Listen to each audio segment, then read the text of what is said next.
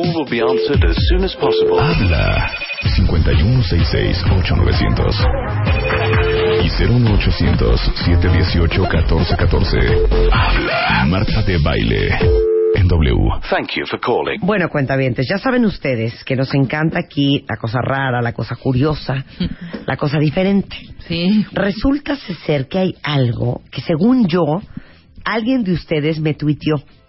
Me dijo, Marta, habla de trastorno de conversión, cosa que yo en mi vida había escuchado. Entonces nos abocamos a la tarea de investigar qué era el trastorno de conversión.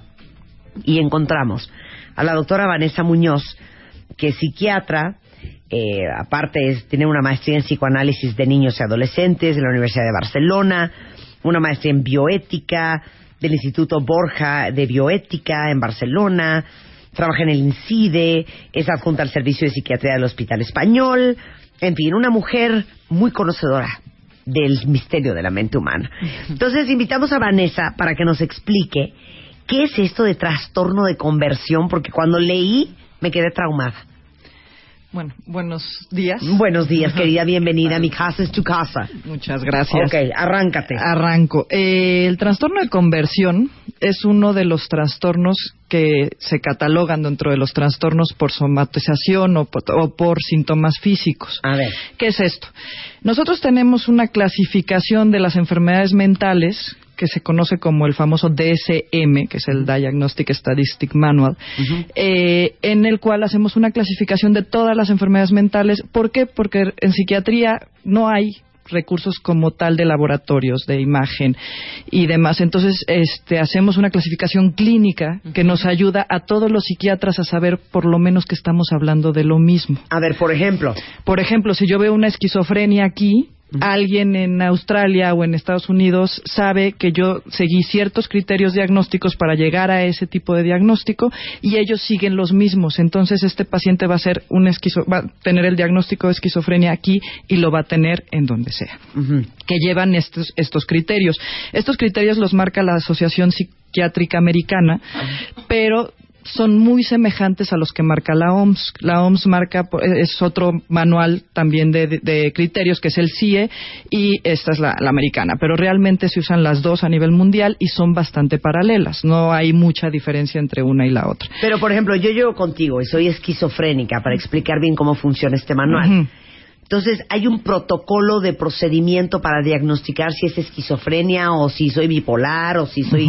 Psicótica o cómo? Más, más que un protocolo, lo que nosotros tenemos es la clínica. Hay una entrevista clínica. Obviamente podemos seguir un protocolo, pero pues la persona no se... No, normalmente los pacientes no se leen el libro.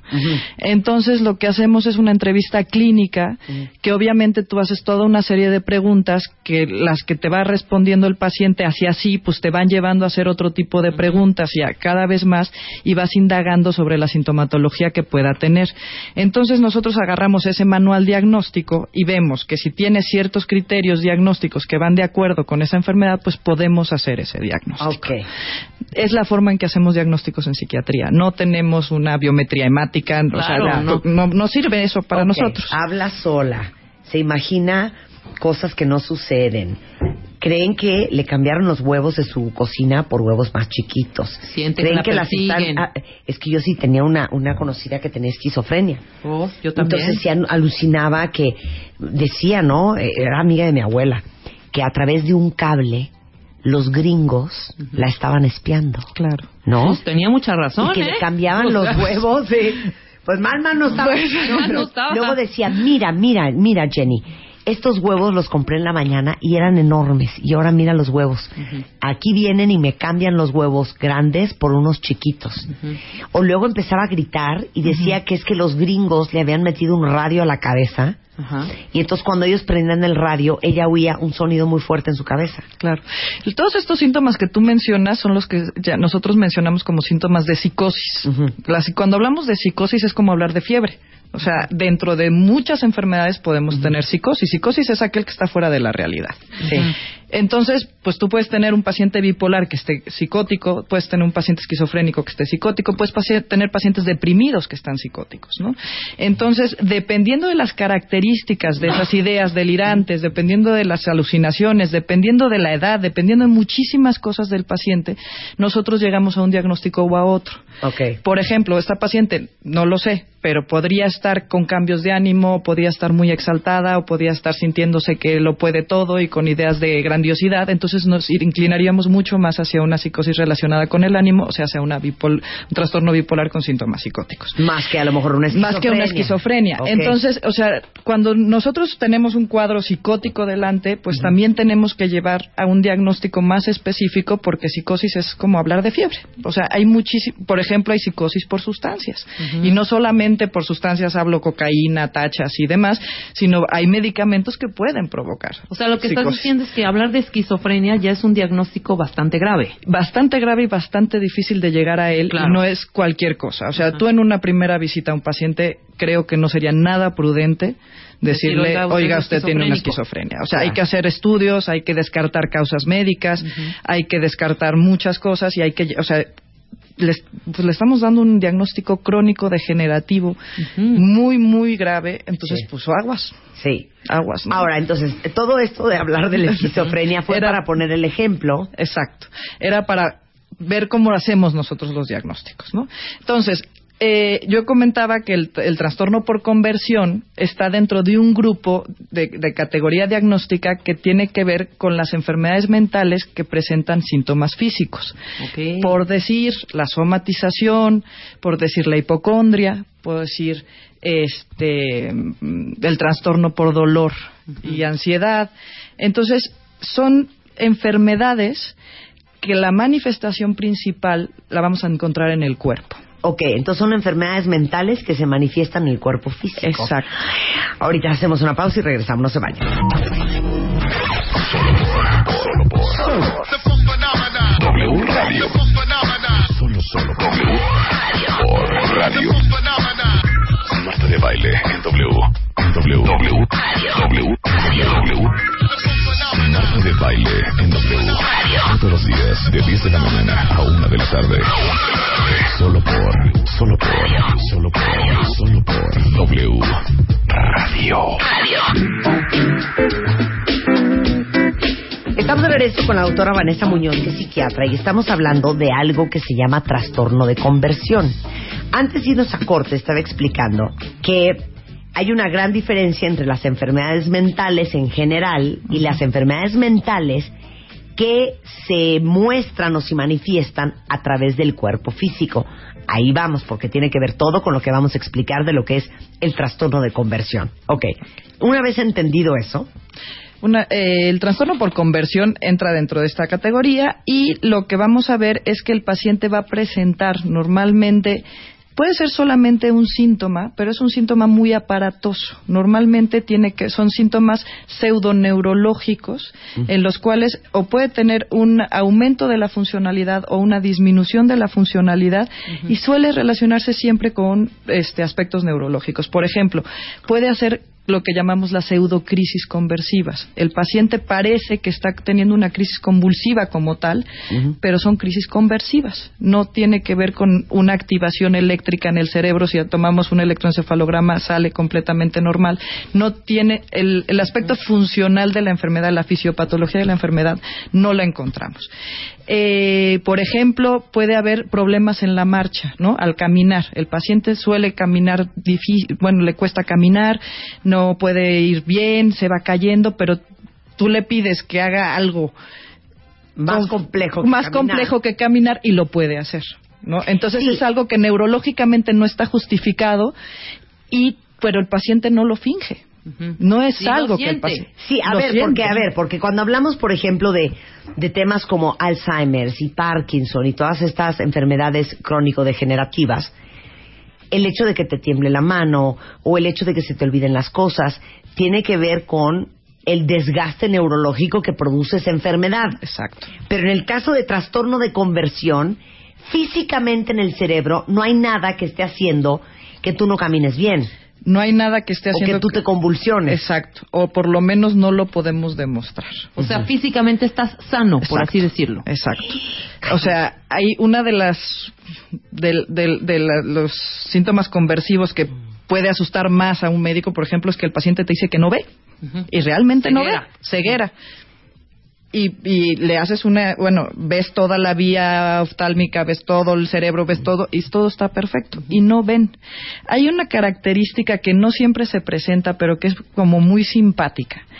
Y es este muy carácter. Cuando se presenta, es patognomónico casi casi, y es la famosa belle indifference, que decían los franceses. Y es que el paciente no ve, pero está de lo más tranquilo del mundo. Hoy amanecí, amanecí ciega, pero no tengo bronca. Ok. ¿Cómo? La famosa belle indifference, la bella indiferencia, ¿no? Entonces, no siempre se presenta, vuelvo a repetir, puedes tener síntomas conversivos que no presenten belle indifference, pero cuando la presentan, pues es como Este cuate tiene trastorno de conversión. o bueno, también hay que ver que no esté negando una enfermedad. Bien, vamos a hablar cuando hablemos del diagnóstico que sí hay que sacar, hay que excluir problemas médicos. Claro. Obviamente de esto el paciente no se va a morir, pero podemos, te- tenemos la obligación de descartar causas orgánicas que sí pongan en riesgo su vida. Ok, ¿cómo sabes que tienes trastorno de conversión? ¿Cuáles son todos esos síntomas? Bueno, puedes tener síntomas eso, como pseudocrisis, como parálisis, como de repente pérdida de la sensibilidad en algún miembro y no sigues. Nosotros tenemos una, este, hay un mapa, por decirlo así, neurológico de cada zona cómo está inervada por diferentes nervios, ¿no? Entonces este mapa, este pues no lo sigue la enfermedad. Sabemos que de repente está alterado un nervio y de repente el otro y de repente salta. O sea, como que no hay una coherencia, no llegamos a esa coherencia física y sospechamos una causa psicológica, obviamente, ¿no? A veces es muy sencillo porque pasa algo, el paciente tuvo una bronca con el marido o la paciente. Normalmente, bueno, la palabra histeria viene de Vamos a hablar sobre la histeria Sí. un poquito, pero viene de útero, ¿no? Siempre, las, normalmente la- el trastorno por conversión se da más frecuentemente en mujeres, dos a tres veces más frecuente que en hombres. No me digas. También se dan hombres, ¿eh? Ajá.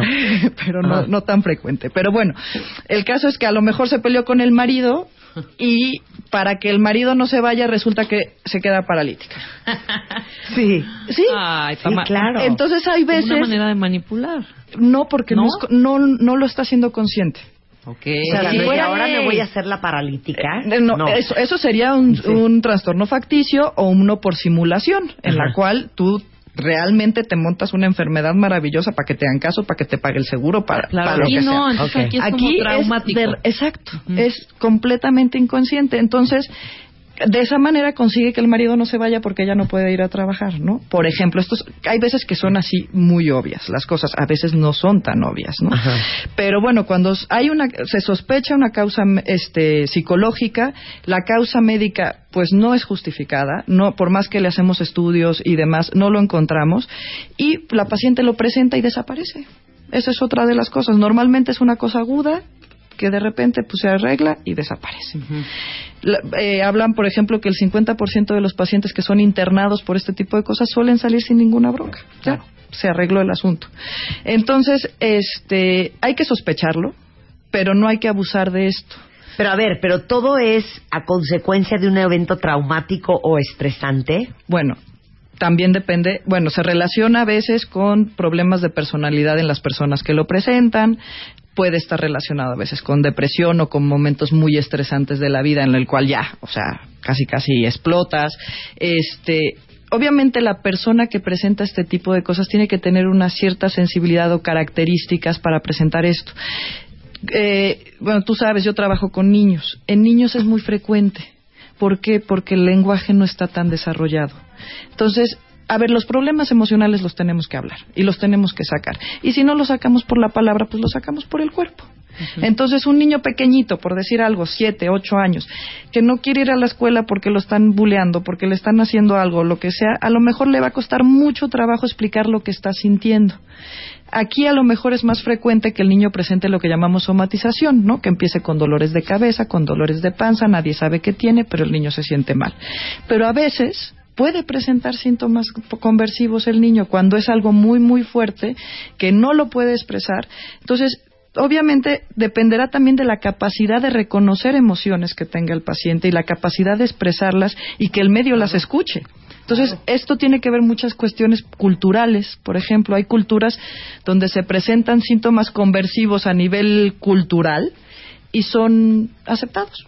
¿No? Por eso, pero el trastorno de conversión es como la habilidad que tiene un ser humano de convertir un evento o una emoción en una cosa física. De ahí el nombre. Por eso es conversión, trastorno por conversión. Conviertes una, un problema emocional o psicológico en algo físico. Ahora, para todos los que están en el Twitter escribiendo, bueno, trastorno de conversión también incluye que hago un coraje y me duele el estómago las siguientes dos horas. No, eso sería una somatización. Exacto. Que es otro de los de los diagnósticos que entran de los mismos de la, la misma clasificación donde habla de la manifestación física de las enfermedades mentales. Eh, no, no sé, te comento algún caso. Tuve una chiquita, ¿no? En el hospital que no podía caminar y se nos caía y se nos caía y se nos caía. La neuróloga que trabajaba conmigo, pues era alguien muy tajante y muy que tenía muy radical y le dijo, oye, tú haces gimnasia olímpica, ¿no? Y sí, dijo, a ver. Y en ese momento la chiquita hizo una voltereta y cayó de pie. Entonces, pero e- es una cosa completamente inconsciente. El paciente no se da cuenta, ¿no? Entonces, tuvimos otro, otro caso de una chiquita que no podía doblar la pierna.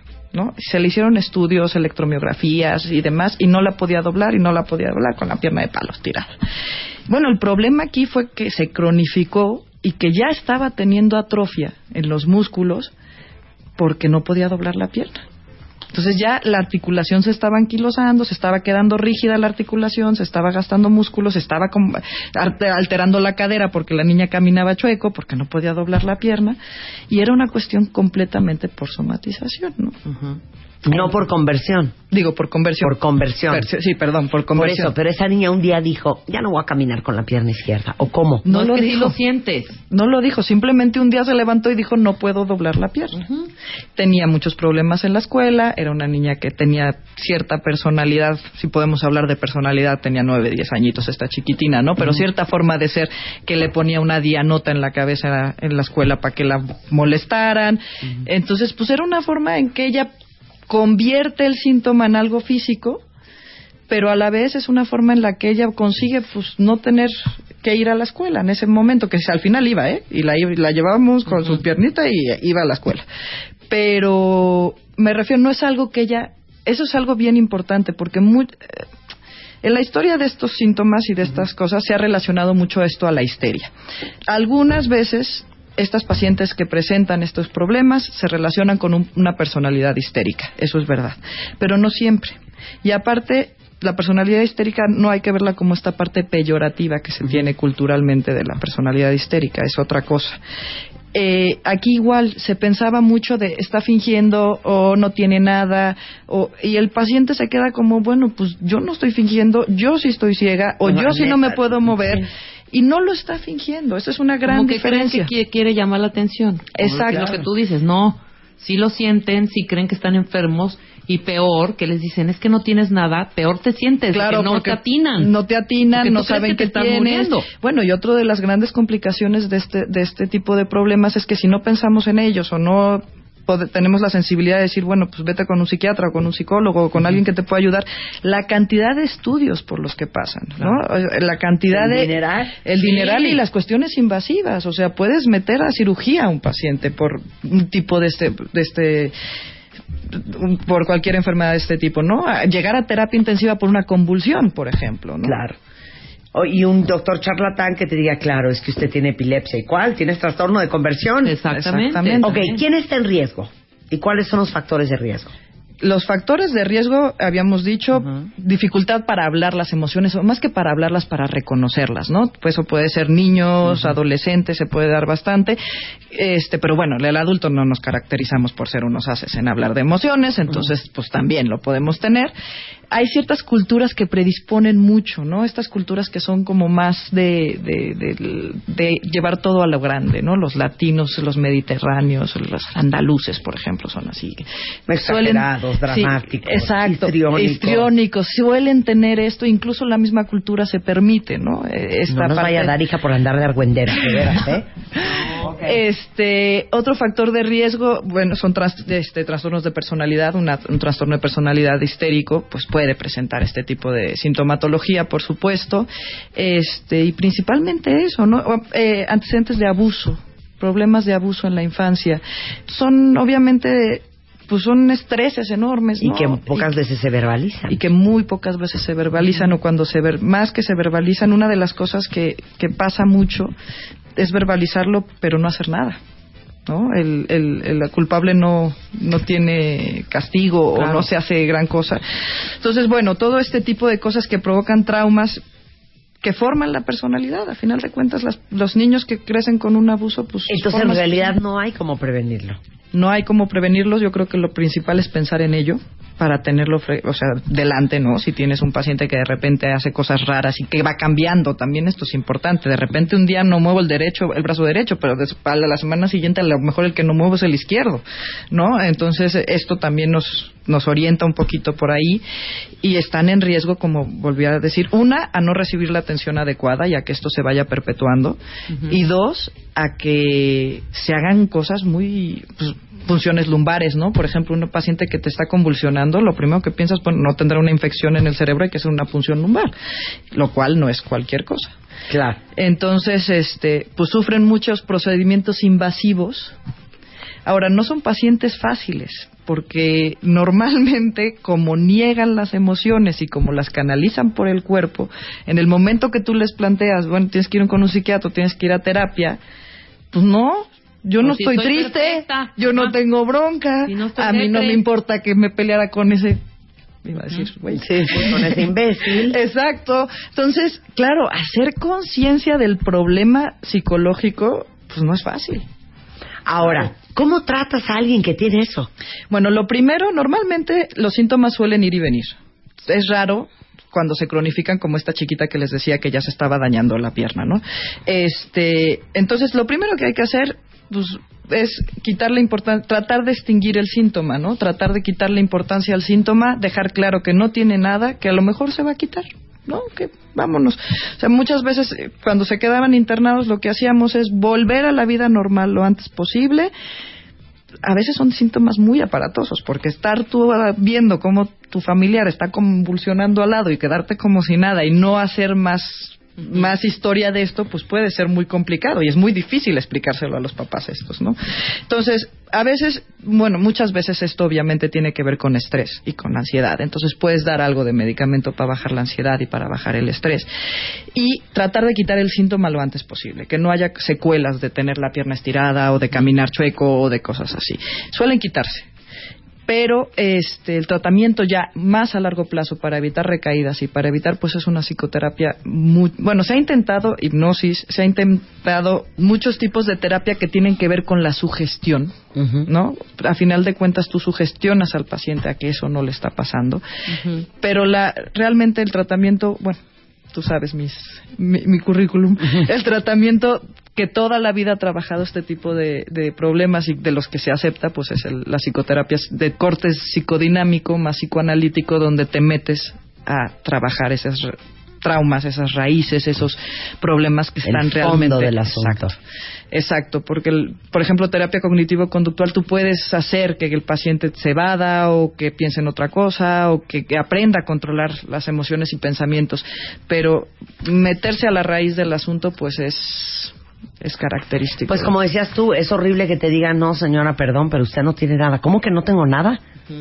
Si no veo, Claro. entonces ¿ahora qué? Sí, no hay Lo manera. primero que podrías decir es, este doctor no tiene idea de lo que están Claro, hablando, no claro. han encontrado lo que tengo. Voy a una segunda opinión. Claro, a menos de que caigas en las manos correctas y te digan lo que usted tiene, señora, es una cosa que se llama trastorno de conversión. Claro, y que para llegar también a ese diagnóstico hay que hacer estudios, porque qué tal que si realmente No, no, ve. exactamente. Claro. Claro, no podemos, o sea, a final de cuentas los diagnósticos en psiquiatría son por exclusión. Ok, pero vamos, vamos a hacer un ejercicio para que vean cómo se diagnostica algo así. Llego yo con Vanessa y le digo, Vanessa, fíjate que ayer y antier no veía yo nada. Y mi oftalmólogo me dijo que él cree que es un tema ya psicológico, entonces por eso estoy aquí. ¿Qué me preguntarías? ¿Cuánto duró? 48 horas. Los dos días no viste nada. Los dos días no vi nada. Y hoy ya ves, Y hoy ya veo perfecto. así de la nada. Sí, Y de repente se te quitó sí, y de repente volvió a aparecer. sí. En algún momento ves como lucecitas o ves como No. que no veas algún cuadrante de la vista o No. visión en túnel o No. no, nada. Totalmente O sea, tu oftalmólogo ya dijo, Sí. tú estás perfecta de tus Exacto. ojos. Y bien chistoso, porque yo creo que ando mal de salud, porque hace como seis meses, como toda una tarde, no pude mover la pierna izquierda. Vaya. ¿Y cómo te sientes con esto? No me preocupo, porque como que siento en el fondo que se me va a quitar. ¿Y cómo estás de ánimo? Bien, fíjate que bien contenta, hija. ¿Y cómo está? Cuéntame tu vida. ¿Con quién vives? Pues mira, me ¿Qué acabo de divorciar hace año y medio. Un divorcio muy fuerte porque fíjate que me dejó por la secretaria. Entonces me dio mucho coraje porque pues nos, nos sacó de la casa a los niños y a mí. Pero mira, yo he estado yendo a cursos de cábala y poco a poco he salido adelante. Ok. Esto es duro, ¿no? Pues sí, mira, pero sabes que Dios no le manda a uno con lo que uno no puede. Pues a mí me jodería mucho. Ok. Pues sí, tienes razón. La verdad es que la pasé muy mal con los niños hace año y pico. Y ahorita ya estás perfecta. ¿Cómo, re- cómo rehiciste tu vida? Pues mira, trato de no pensar en eso y trato de pensar en que al final todo sea por mis hijos y por sacarlos adelante.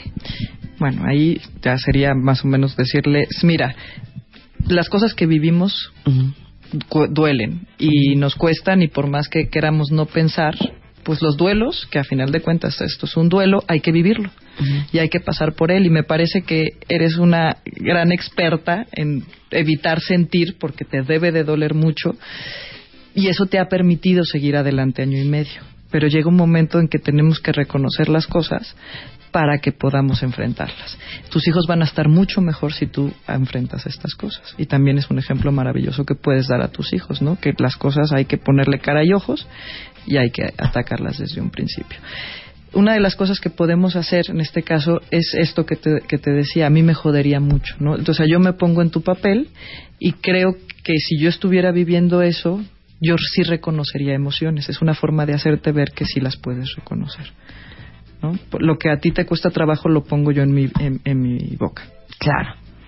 Porque yo estoy en denial. Exacto. Claro. And denial ain't just a Total. river in Egypt. Exacto.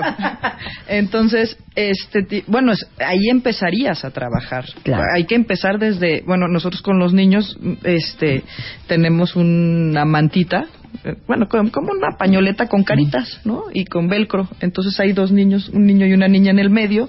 Entonces llegan y desde el primer momento que entran al consultorio tú puedes decir, hoy cómo te sientes. Entonces reconocen la carita contenta, triste, enojado, este, rabioso, llorando y demás, y le agarran y la ponen, ¿no? Y al final también pueden irse cambiando cambiando la carita, pues es una manera de enseñarles a los niños a reconocer estas emociones. Sus emociones. Cuando hablabas de algo de prevención, ¿no? Claro, en un niño es mucho más fácil. Creo que Entonces, es más en mujeres que en hombres. sí, es más común en ¿Es mujeres más que en niños, en adolescentes o en adultos? A ver, la edad de inicio, según la bibliografía, es este, adul- adultos jóvenes, adolescentes tardíos. Yo que trabajo con niños, te puedo, con niños te puedo decir que es bastante común. Con niños. Ahora, ¿qué consejo le darías a todos los papás? Uno, que no les digan no es nada. O sea, si el niño está sintiendo algo y está haciendo algo, tú decías, está llamando la atención, está manipulando. Cuando un niño llama la atención o manipula es que algo le pasa. Claro. Entonces no minimicen lo que le está pasando al niño. O sea, desde no quiero ir al colegio, me duele el estómago. No minimizarlo no quiere decir quédate mi rey, aquí te apapacho Sí. y demás. No, ay, pues te debe de doler mucho, pero ¿qué crees? Pues vamos a ir y vamos a ver si podemos dejar que te duela. O vamos a ver cómo te vas sintiendo, o vamos a hablar con la enfermera del colegio para que esté pendiente y a ver si puedes estar. Yo no, en ese momento no estoy minimizando, pero tampoco te estoy dejando aquí tapadito y pues sobreprotegido y demás. Sí, pero como psiquiatra especialista en niños, tú dirías siempre que un niño se queja de algún dolor, sea real o no sea real, eso es síntoma de algo más profundo. Sí. Porque si estás inventando que te duele la panza, Es por algo. es o porque no estudiaste nada y tienes examen hoy, O porque te o bulean en el estás colegio. muy mal en el Exacto. colegio. Entonces, mientras yo no sé qué es lo que te está pasando, pues una, yo no voy a minimizar lo que estás viviendo. Dos, voy a tratar de averiguar qué es lo que te está pasando. Porque un niño que está bien, pues va feliz al colegio, aunque no le guste estudiar, aunque, pero el niño no tiene por qué dolerle la panza. Y, y entonces una, nunca minimizar y dos, pues ver qué está pasando. Pero para ver qué está pasando tenemos que ir al colegio y tenemos que preguntar y tenemos que saber y tenemos que averiguar con las maestras y tenemos que averiguar con los otros niños. Y, demás, y, ahí, no te vayas. Hacemos un corte y regresamos. Paramos un momento y ya volvemos. Más Marta de Baile en W. Marta de Baile. Estamos de regreso con la doctora Vanessa Muñoz, que es psiquiatra. Su especialidad es niños y adolescentes. Y aunque empezamos a hablar de trastorno de conversión, ahorita eh, y te pedí antes del corte que le dieras un consejo a todos los padres de familia que te están escuchando, porque a veces cuando llega tu hijo, como lo comentábamos antes del corte, y te dice, me duele el estómago, no quiero ir al colegio, o mamá, me duele cañón la cabeza, no quiero tomar karate, o este, no puedo mover el pie, me duele muchísimo la rodilla es bien fácil para los adultos darle el avión a los niños. Esa es la verdad. Los niños son los individuos más frágiles de casa. Los niños nunca tienen broncas, la infancia es la edad feliz, no tienen ningún problema. Los problemas, ay, ¿qué problema va a ser que te peleaste con tu amiguito? Problema el mío que tengo que ir a la chamba o que me... Entonces se nos olvida que en ese momento eso es lo más importante para el niño y eso es tan importante para él, proporcionalmente hablando, como el problema que tú puedas tener de chamba. Entonces, nunca minimizar, me refiero a, a, no, lo que vive el niño es lo que le toca vivir.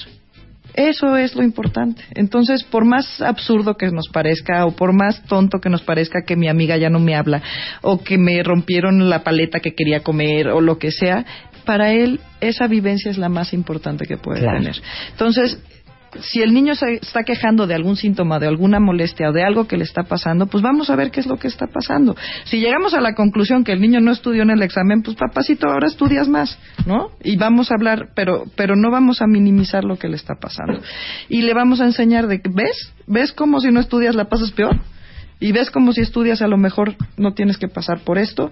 Entonces, yo creo que una de las cosas que tú dices y es verdad es que pensamos que son chiquitos y que no les pasa nada pero es su vida. Ah. Aunque tengan tres añitos, aunque tengan cuatro añitos, esa es su vida. Y sienten y viven y piensan, y bueno, a su manera, claro, por supuesto, con sus capacidades y todavía tienen muchos menos recursos emocionales y psicológicos que los adultos ya hemos desarrollado. Entonces, todavía son más frágiles. Entonces, claro que hay que escuchar. lo fundamental con un niño es escucharlo. Aparte que es divertidísimo. bueno, a eso se dedica la doctora Vanessa Muñoz. Para todos los que andan buscando un especialista en psicoanálisis, en psiquiatría para sus hijos, niñitos o adolescentes, esta es la especialidad de esta mujer. Y para todos los que están preocupados porque sienten que ustedes o alguien a quien conoce tiene trastorno de conversión, bueno, pues es un psiquiatra quien puede hacer un muy buen diagnóstico. ¿Dónde te encuentran, Vanessa? Bueno, yo estoy en INCIDE, que ya nos conoces bastante. Este, estamos ahí en, Sierra Candela. Eh, los datos de Incide, bueno, tenemos en Facebook, que es la página es Vive sin Depresión, en Twitter es eh, arroba Vive sin Depre, y nuestro correo es el de informes arroba incide-mexico.com y este y somos un grupo de psiquiatras que nos conoces ya a todos a todos a Edilberto pero pero a Aldo pero pero a Vanessa, entonces informes arroba incide com. para todos los que quieran contactar a Vanessa. Vanessa un placer tenerte aquí. Muchas gracias. Muchas gracias a ti. Marca marca marca. Marca marca marca marca 5166-8900 y 01800-718-1414. Marta de Baile en W.